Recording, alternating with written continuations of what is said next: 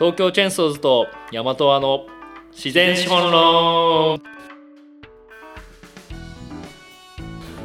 じゃあはい。始めましょうか。始めましょう。第1回。第1回ですね。まずはあれですかね自己紹介が必要ですかね。自己紹介し自己ましょう。紹介しましょうか。はい。あの東京チェンソーズという会社にですね勤めている高橋と申します。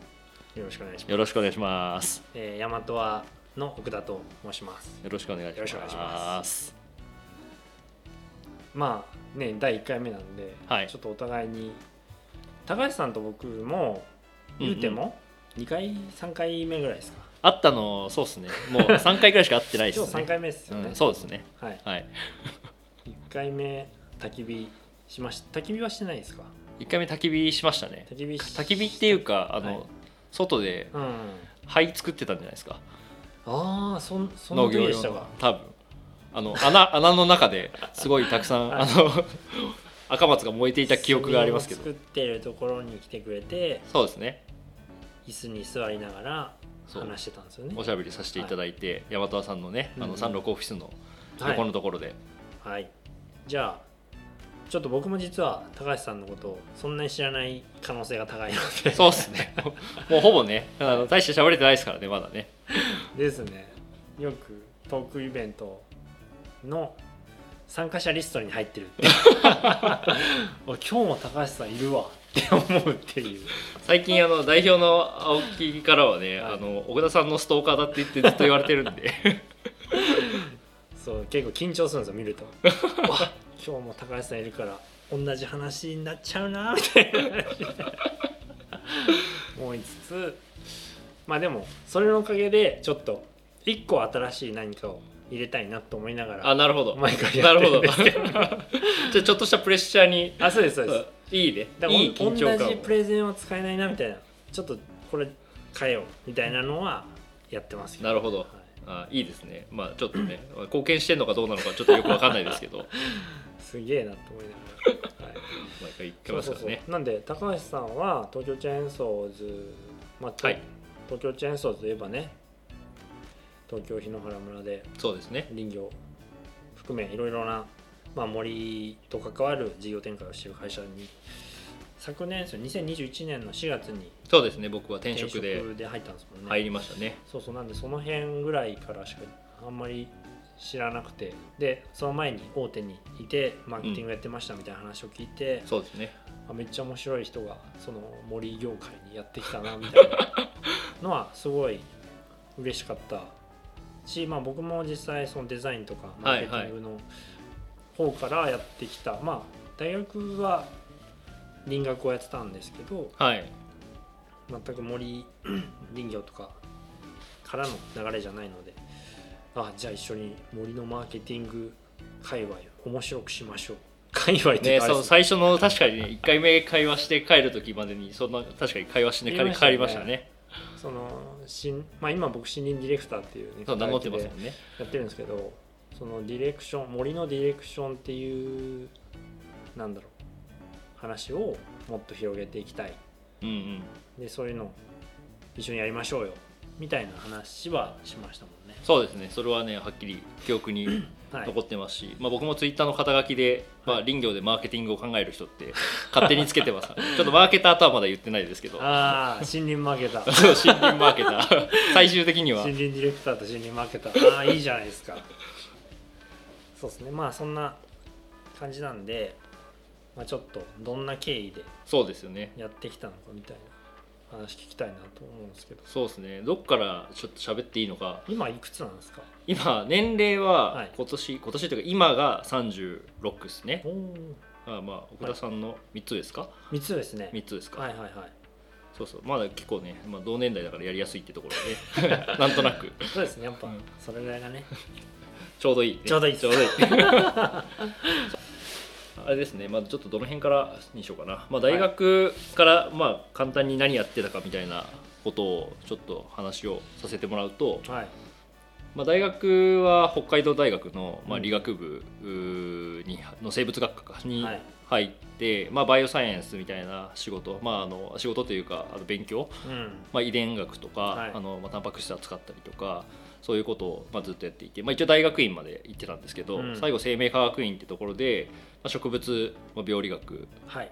でやってたのはねあの植物がウイルスとかに感染した時に、うん。自分たちが全滅しないようにあの、まあ、葉っぱがね黄色くなって穴開いちゃったりするのが、まあ、アポトーシスってはい。あのプログラムドセルですっていうふうに、まあ、英語では言うんですけど ね。ままあ、そういうことがなんで起こるのかみたいなところを、お。まあ、タンパク質レベルであの、まあ、研究して。研究をねあの、はい。そうそう1個のタンパク質を追いながら研究をしてたっていうのが、まあ、大学時代の研究で。それ実際わわ分かったでででで 完全に分かったら分かったらねそう結構すごい話に多分、ね、なると思います、なるほどね。うんまあ、そこはね全然僕研究者としては多分優秀ではなかったと思うんで。どっちかっていうと、はい。そのもう基礎研究ずぶずぶに行くよりも、はい。まあ、やっぱりその出口がどこで見えてくるのかが全くわからないっていうかねその大学の研ーそのア究ってポトーシスの研究そうとかもそう植物病理学全体としても、はい。まああの、ね、人の何に貢献できるのかみたいなところとかがちょっとやっぱその頃にはなかなか見えなくて、それってそのアポトーシスの話って、はいはい。えっとい雑草も雑草って言っていいのかわかんないですけどそのみ道に生えてるような。そうあの研究してた植はい。対象の植物があの白犬ナズナって言って、うんまあ、よくあの、はペンペングサって呼ばれるはいはいはい。ようなものが、まあ、あの種を作ってでもう一回次の世代を生むのにうん。すごくサイクルが速くてはい。使いやすいというか、まあ、よくその研究界隈では使われるそう植物マウス的なあそうそうそうそうですそうです。マウスラットとかの その植物版があの白いなどだったりとか、もうちょっと大型になるとタバコとかあのマイクロトマトとか、はい。なんかそういうのいろいろ使うんですけど、僕はその白いルナズナっていうのを使ってそういう研究をまあしてたっていうふうなうん。ところが。じゃあアポトーシスはその自然界とか栽培とか関係なく起こる。よく起こってよく起こっている。まあだからその辺の道端の草見て黄色くなって穴開いてたら、まあ、それが起こってんだなみたいなあだからそこの部分を殺しちゃってそう最近全が体に回らないように。そうですね。自分のとこその全植物一個体があの全滅しないようにその一部だけを殺すっていう、まあ、人間とかには なかなかできない芸当ですよね。植物にしか多分可能ではないというか。なるほどなるほど。っていうのを、はい。そうそう研究をまあしてたんですけど、まあ、さっき人間の場合は？そうです人間の場合はね。めっちゃ脱線するけど。人間の場合は人為的にその腕を切ったりとか足切ったりするじゃないですか。エシスとかねするときにね。その時にそれ以上ほっといたら全体回っちゃうから。そうですね。そうそうそうそう。だそれをし植物は自分で自己完結してるって話なんです。そうですね。だから人間で言うとどれぐらいの規模感なんですかね。なんかあのほくろレーザーで焼くぐらいのあの 規模感なのかちょっと分かんないですけど。それで止まっちゃうみたいなね、はいはい多分植物からするとね、う新しい葉っぱがまた、ね、翌年になりゃ多分生えてくるしみたいな、ねいやでもそうそのまあ病理だけじゃなくてそのしなんていうんですかね。植物とか自然物のその辺ってめっちゃ面白いですね。めちゃめちゃ面白いですね。めちゃくちゃ面白いです。その辺またねちょっと深く話どっかで？話したいな。ああいいっすね。植物病理。もうちょっとあのどこまで喋れるのかちょっとよく分かんないけど。でも結構ね、はい。あの他の人よりは。多少なりとも喋れるかもしれないけど。そうでもちょっとそういうアカデミアな話も興味そうですね。興味あるし、はい。でなんかなんだろう。最近本読んだ本で。えっとし針葉樹がはいはい。あのーなんていうんですか。その同同種で同種っていうのは同じ近親相関にならないようにあどうやってなんか花粉めっちゃ出るじゃないですか。あ出ますね。それをどうやってその自分の、えー花粉が自分につかないようにはいはい。してるかっていう話で、えっとだからおしべとめしべが開く時間を変えてる、えー、おしべが開いて風に舞った後に？後に、えーめしべが開くことですぐ一緒に開いちゃったらその一番近い近いからあーまあまあさすそのねはい。自家受粉になっちゃって。そう自家受粉になっちゃうと、まあ、遺伝的に弱くなっちゃうっていうので、そこの時間差でずらしてやってるとか。なるほど。あともう一個。全然。自己紹介がな 行かないですね。いやそもうそれすごい感動したんですけど。あの広葉樹ははい。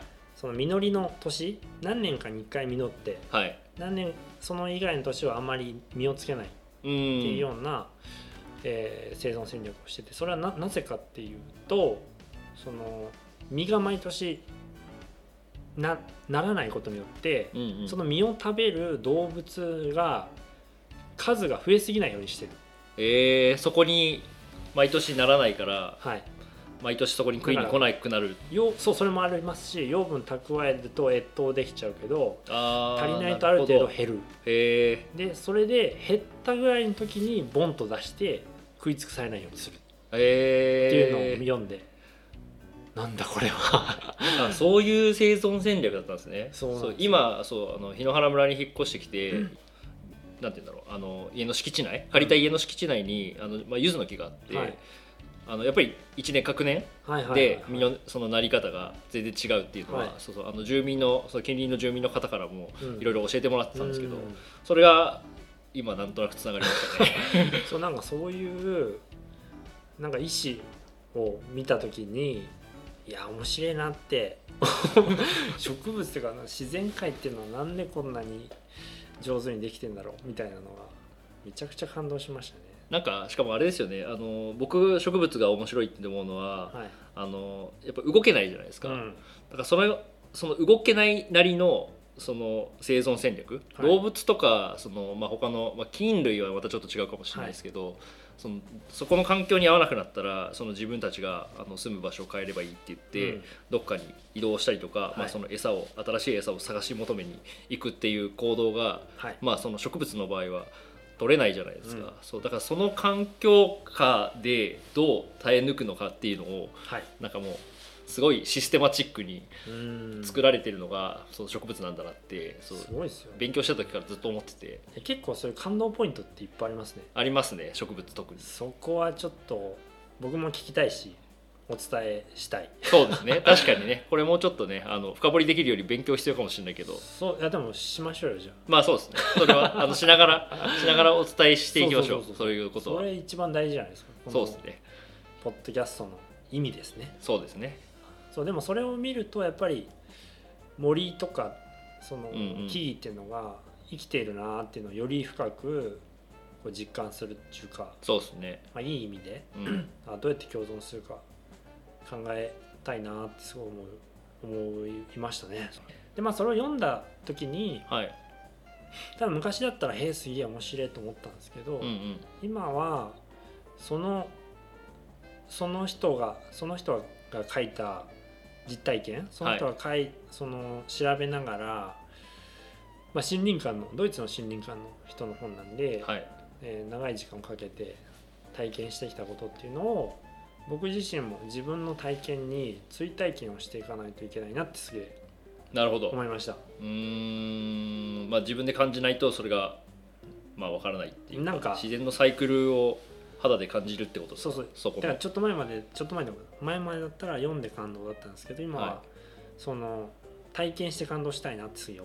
あーまあそれはわかります。なんかねやっぱ読んで分かった気になるっていうの結構ね、まあそうそうそうそうありがちっちゃありがちなんで僕もやめたいなとは思うんですけど。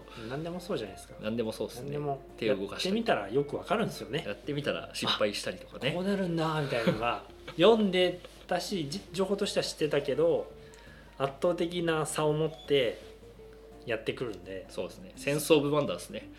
まさに。だからそういうのもわ今年実がでもそこも結構難しくてうん。例えばさっきの広葉樹の実がみたいな話って今日本だと鹿めっちゃ増えててそれはねその例えば里山の畑の、えー野菜を食べることで養分を蓄えて死ななくなったみたいな状態も多分あるじゃないですか。ありますねだからそうなった時に、えー山々の木々っていうのはその動物生態系と若干切り離されるのかもしれないと思ったりうんもしくは増えた状態が維持されて増え続けてるからいつ種を出しても 食われちゃうかもしれないと思ったりはあこのなんか一個の循環を壊すっていうのは結構大変なことだよねってやっぱ思います。ね。まあ確かにね。で1個の種族が全滅してくると、多分友達が全てあの本当は共依存で共依存、うん共生か共生うん。でそのせエコシステムが成り立っていたところが、1個が、まあ、その何かのねそのきっかけで1つが崩れてしまうと全部友倒れで死んでいくっていうのはもう本当にあり得る話ですよね多分。めっちゃあり得ますそのえ芋虫に芋虫に木が襲われた時に蜂が好きなフェロモンを出して蜂を呼ぶ植物があるみたいなうんうん。話とかあってそういうのも結局なんか全体の天敵と関係性みたいなのがうまくこの増えすぎない減りすぎないをうん。やってんですねコントロールをね。面白いなだそれが本当なんかそれを見た時に確かにあの八百万的な多神教的にああはいもうはいこれはそれぞれに神が宿ってますねっていう見方もできるしもうこれは大いなる神がデザインしたものだと見ることも確かにできるみたいなのを思ったりしてなんかこの寒い冬 悩んでましたね。めちゃめちゃ考えてますね。なんかもうそういうところ。楽しいっすねそれは。だからそういうのもっと本当にあれですね。ちょっと勉強して全然勉強不足だと思うんで、うんそういうところを本当にちょっとお伝えできるようになってきたら。いやそれ結構ここのみんな知ったら楽しいと思いうやそうっすよね。なんかあのうん。ちょっと気軽な感じでねそうそうそう。なんかそういうのをあのめっちゃいい、ね。めっちゃいい。聞けるようなポッドキャストにできたたらそうですね。だからまあ自分たちが知りたいことをもうとにかく知りながらはい。それについてまあ喋っていくポッドキャストにできるのが一番いいかもしれないですいねやーちょっと自然資本論っていう重たいタイトルついちゃってますけど。あそうタイトルに何も何も触れずにここまで来ました自然資本論どうですかね。自然資本についてやっぱりいろいろ考え直す時期だなっていうのをまあ論じるほどのものではないんですけど、うんそうですね。世やっぱり資本論っていうと、えーまあ今流行ってますけど。じゃなくて僕らは自然資本論。自然まあね自然の資本と、まあ、経済とか人間の暮らしっていうのをどう、えーマッチしてそれこそさっきの共生していくね。共存していくっていうのを考えたいな。と。そうどうすれば可能になっていくのかね。そういうことげえいいね収まりをしたんで今日は。第1回は一旦こまさかのあれですよあの 自己自己紹介できてない。もうちょっともうちょっと行きましょうか。あもうちょっと高橋さんの話いきましょう。行きましょうか。あじゃあ大学院をそうそうね。出るところまで聞き話しましたねね。そう。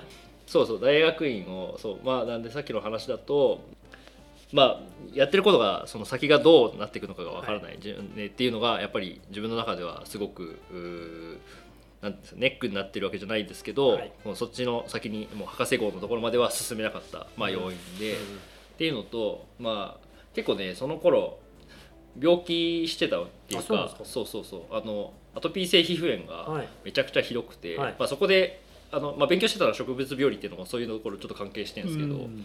結構そういう人のはい。体をもうその根本的から治すのは医学じゃなくて食品だってその頃めちゃくちゃ思っててだから体を内側から作り変えるものはい。に携わりたかったっていうのがあって、まあ、食品業界に行ったんですよね。うん。でまあその時にキコマンって会社に、はい。まあ、あの最初の会社は入っていっはい。て、まあ、研究職で研究をずっとしてたんですけど、はいまあ、そこからねその ちょっと結婚マンの話どこまでするのかちょっとあれですけど。そもそもあんまりね出さない方が良かったかもしれない。は いそう大で手食品メーカーに。そう大手食品メーカーに入って。まあ、入って、まあ、結構ね経歴はあの会社の中ではすごく特殊だっていうふうに言われててはい。あのまあもともとその大学院で研究してたので、まあ、最初入りは研究職でうん。一応入ってて、はい。で乳酸菌の研究とかしてたんですよ。でなんですけど、まあ、自分もその開発職っていうか商品の企画とかに最終的にあの行きたいってずっと会社に入る時から言ってたんで、うんうん。まあ、そしたら、まあ、2年目でそこにポーンってはい。移動を早いですね。そう。させてくれたんですよ。はいそう。まあ、かなり会社としてはもう異例な流れだったんですけど、はい。もう大体78年目くらいでわわりかししっかり働けるようにな人たち人たちが行くはい。部署だったんで、まあ、当然2年目で研究しかやったことないし営業わかんないから、はい。まあ、全然もう仕事もできなくて、うん。最初ね。でそこから3半年くらいしかそこ入れ入れなくて入れなくてっていうかあそうなんそうそこのボスがはい。あのもう一回返してやるからお前一回営業行ってこいっつってはいそう言ってくれて、はい。で 営業に出されたんですよ、はい。でそれで5年ぐらい名古屋でそうずっとそのドリンク関係のそうそう営業やってて、はい。で5年 最初3年って言われてたんですけど、はい。そう片道切符かなってずっ帰れない。と そうそうそうそう。3年経った時にあの、はそう切符あんのかなってずっと思ってたんですけど、まあ一応5年経って返してくれてうん。でそこからマーケティングをね、はい。まあ、約うん、まあ、5年というか、まあ、でちょっと流れがあれなんですけど、まあ、会社は10 11年いたんで、まあ、トータル、まあ、4年半ぐらいかなマーケティングを、はい。まあ、やらせてもらってたんですけど、はい。まあ、食品メーカーの時ね、あのすごくまあ 心病んだわけじゃないですけど、はいはいはい。やっぱ結構食品ロス、まあ、今ねあの世の中的にも、そうですね、うん、問題には、まあ、なってると思うんですけど私多分想像を圧倒的に超える大量生産大量そうっ消すね。そうそう。大量廃棄。そうですね、まあ、メーカーが結構でかかったっていうところも費はい。あのあるんですけど、はい。で僕その、まあ、商品のその企画開発で、はい。えっと原料の調達とかも、まあ、自分である程度やっぱり指示を出す側ってことはあの、まあ、配給をする時もうん。自分で指示出さなきゃいけないみたいな、なるほど。はい。そのボタンを押す係みたいな、はい。だけど原料見たことないし、うん。そういうのはあの、まあ、結構感じづらいところではあるんですけどやっぱそれが、まあ、実際にこう、まあ、ボタンを押しながら、はい。その想像を、まあ、その数トンとかはい。数十トンっていうレベルで下手するとやっぱ廃棄したりとか 工場で一回作ったものをはい。何百ケース何千ケースみたいな単位ではい。そのまま捨てなきゃいけないとかそう。それを自分でねうん。こうやった時に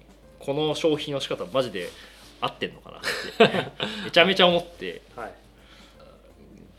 でかい企業はそうでかい企業なりの役割が絶対あるとそうですね。そうインフラ思っていて、そういうインフラ的な、うん。まあ、やっぱり食品業界も大きいメーカーがなかったらその日本の総人口今1億2000万人ぐらいかちょうど分かんないですけど、まあ、そこに食品を供給するっていうことは多分そういう大きい企業がなかったら絶対できないと思うんで、やっうんぱそれはあの安価でね。そうなんかね。そう安価で泣いてる人はいるかもしれないけどそう。でもやっぱりそれそういう役割は、まあ、重要なところはあるとは思うんですけど、はい。まあ、自分としてはそれが、まあ、それを実行その食向いて品なかったんですね。そうですね、はい。そう。多分営業してた時とかはそれがやっぱ逆に言うと分かんなかったっていうああか。そうなんですね。うん。まあ、自分でそのボタンを押さないんで、うんまあ、普通に売り上げ上げてれば、はい。ね、そんなにも、まあ、あまり言われないというか、っていう状況だったんですけど、うん。まあそのまあ、真ん中のね部署というかちょっと中枢に近いところの部署に行ってそういうことを自分でやるようになってしまった時に、はい。まあ、心を痛めたというか、うん。でそもそも結構やっぱり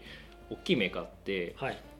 まあ、僕ら海外から調達すること多かったんですよ原料、えってことはその農家さんとか全く知らないんですよね。えそうですね。そう原料をその商社とかの人にはい。こういう原料買いたいんだけどってお願いしてでその原料を、まあ、その人たちが買ってきてくれたものをそのまま買うみたいはない。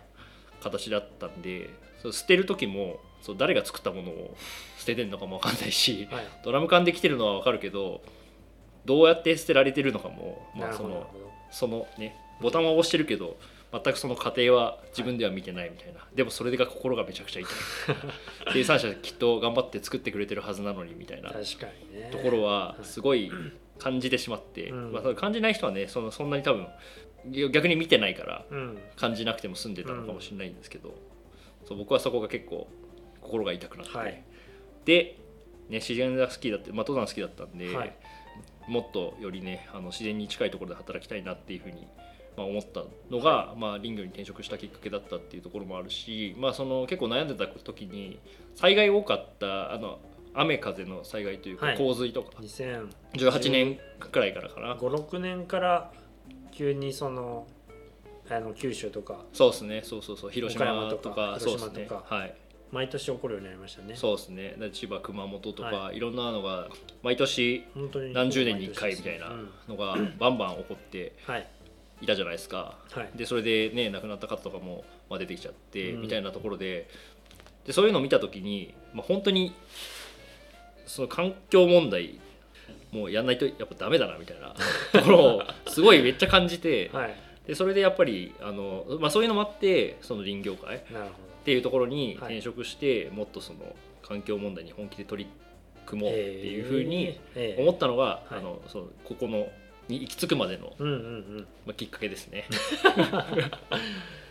わかりました。じゃあえっと東京チェーンソーズ入る手前まで来たそうですね。はい。手前まで来ましたね、はい。じゃあ東京チェーンソーズの話は次回しますか？そうしましょうか、はい。次回ね、まあ、ちょっと会社の軽い紹介もですね。兼ねて。じゃあそんな感じで。はい。1回目終わりましょうか。お疲れ様でした。ありがとうございました